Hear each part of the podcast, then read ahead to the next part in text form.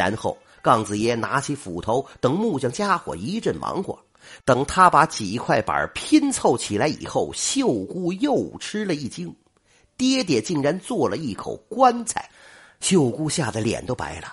却听杠子爷招呼他过来搭把手，秀姑急忙上前，爷俩一起用力把棺材放进坑里。杠子爷又翻出几块极像人骨的兽骨来。作为一个猎人，这样的兽骨他自然是应有尽有了。他把兽骨放进棺材，再合上盖子，叫了一声“秀姑”，填土。杠子爷这是中邪了吗？秀姑吓得手软脚软，好不容易跟爹爹一道把坑填上了。杠子爷又忙活了一阵秀姑再一看，标标准准的一个坟墓的形状。等杠子爷在坟前立上一块木牌，秀姑终于忍不住尖声叫了起来，因为木牌上写的就是“秀姑之墓”。爹，我好好的，你为什么要咒我呀？杠子爷铁青着脸说：“以后你会知道的。还有后山汪家那个小子，早就对你有意，也请人来提过亲。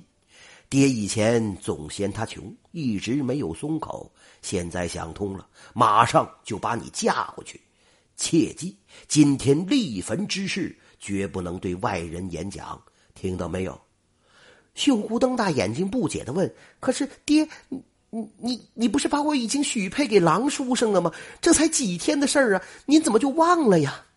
杠子爷板着脸说：“休提什么郎书生，你没有那个命。”时光很快，一晃过去两年多，在这两年里，秀姑早就嫁人了。虽然心不甘情不愿的，但她不敢不听爹的话。好在婚后的生活倒也平静，只是没想起郎木奎，心里便十分难过，怨恨爹爹活生生拆散了一桩好姻缘。杠子爷依旧打他的猎，喝他的酒，日子平静的很。直到这一天，门口突然人嘶马叫，来了好多差人。最前边一个人骑着高头大马，穿着锦衣华服，一下马就直直的跪在杠子爷面前，叫道：“老丈，我回来了，我是郎木奎。”杠子爷听了一哆嗦，一看果然是郎木奎，忙搀他起来说：“呃，这是何意呀？”郎木奎和善的笑着说：“老丈，前年赶考，我金榜题名了。”熬了两年，终于放了一个肥缺，小婿这就要上任去。现在终于有时间来迎娶秀姑。老丈，秀姑呢？杠子爷一听，浑身颤抖起来，一时间老泪纵横，说道：“好孩子，你还没忘了秀姑，只是我家秀姑没有这个福气呀。你，你跟我来。”在山里那座小小的坟前，郎木奎一眼看到了那块被风雨侵蚀的不成样子的木牌，以及破败不堪的旧坟。这说明立坟已经不是一天两天了。他不由得大吃一惊，问道：“老丈，这是怎么回事啊？”杠子爷眼中含泪说道。自从你走后，秀姑日思夜想，没想到染上了风寒，就此一病不起。后来就……郎木奎一听，愣了一愣，一下子趴在坟上失声痛哭起来，直哭得声嘶力竭，天昏地暗，还不肯停止。众手下好不容易才将他拖了起来。郎木奎擦擦眼泪，忽然大声说道：“秀姑。”你怎么就狠心的走了？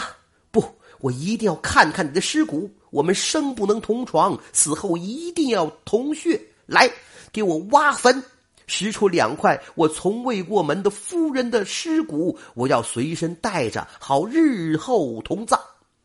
杠子爷一听，忙向前劝阻，可哪里劝得了啊？不一会儿，差人就挖开了坟墓，只见那棺材板都已经腐烂了。打开盖子，果然见到几块骨头散落着。郎木奎小心的拾起两块骨头，睹骨思人，少不了又是一场痛苦。郎木奎一行人远远的走了，杠子爷这才长吁了一口气。这个时候，身后有人开枪了：“爹，您这耍的是哪一出啊？”杠子爷不用看也知道这是秀姑，巧得很呐。郎木奎来的时候，秀姑恰好回家探亲，杠子爷便让他藏起来，然后秀姑目睹了前后的经过。杠子爷听他这一问，哼了一声说：“不如此骗过那姓郎的，我们爷俩凶多吉少。”见秀姑一脸疑惑，杠子爷缓缓的说道：“此人生得英精隼目，一副凶相。”我一见他就不喜欢，这还罢了。两年前我从狼口救下他时，他竟朝狼尸上大逞威风，踢了又踢。先前狼活的时候，他怎么不施展拳脚啊？标准的一副小人模样。秀姑忍不住接口说：“这话我不服气。他是一个书生，怕狼再正常不过了。难道这世上个个都如同爹一样不怕狼？”杠子爷微微一笑：“，你现在还在为他说话，真是个傻丫头啊！还记得他一脚踩死的小麻雀吗？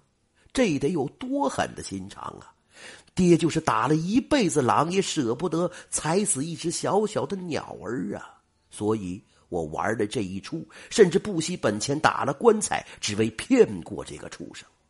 好险，好险呐！”要不是几块兽骨，还真差点露了馅儿。秀姑说道：“露馅又怎么样？”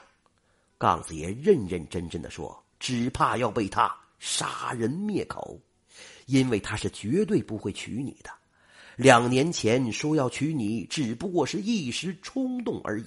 现在他高官得坐，骏马得骑，哪里还会看得上你？可他又怕担上陈世美的骂名，所以一定会找茬儿除去我们。我这大半辈子打猎，看过的野兽千千万，可有些人在我眼里，活脱脱就是一个吃人的野兽啊！